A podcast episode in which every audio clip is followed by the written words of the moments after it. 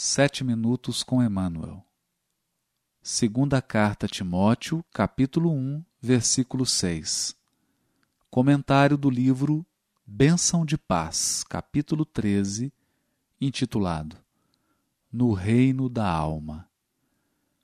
Por este motivo te lembro que despertes o dom de Deus que existe em ti, pela imposição de minhas mãos. Paulo, 2 Timóteo 1, 6. Comenta o benfeitor.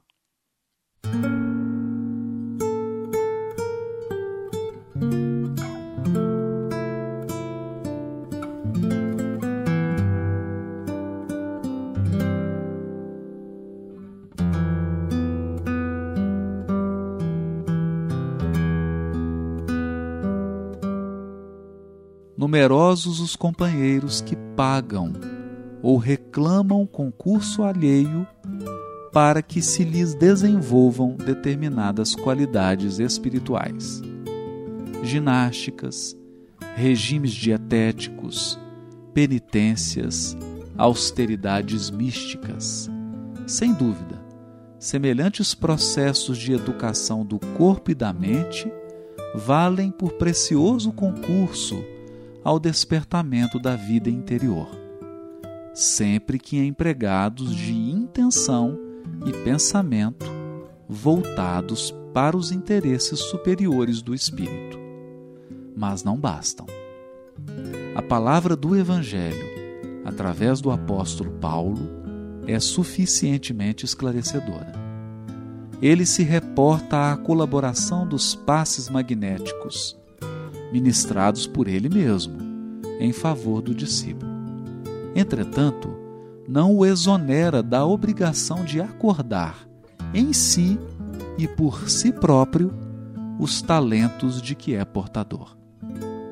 O convívio com um amigo da altura moral do convertido de Damasco, as preces e ensinamentos do lar, os apelos doutrinários, e o amparo externo constantemente recebido não desligavam Timóteo do dever de estudar e aprender, trabalhar e servir, a fim de burilar os seus dons de alma e acioná-los na construção da própria felicidade pela extensão do bem.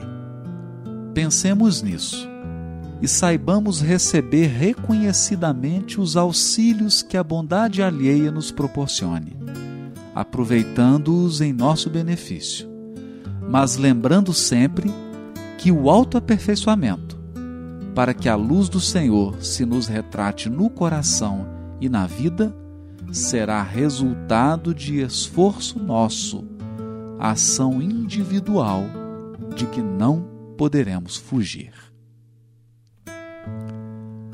Ao intitular a mensagem No Reino da Alma, Emmanuel de pronto nos remete para o reino interior,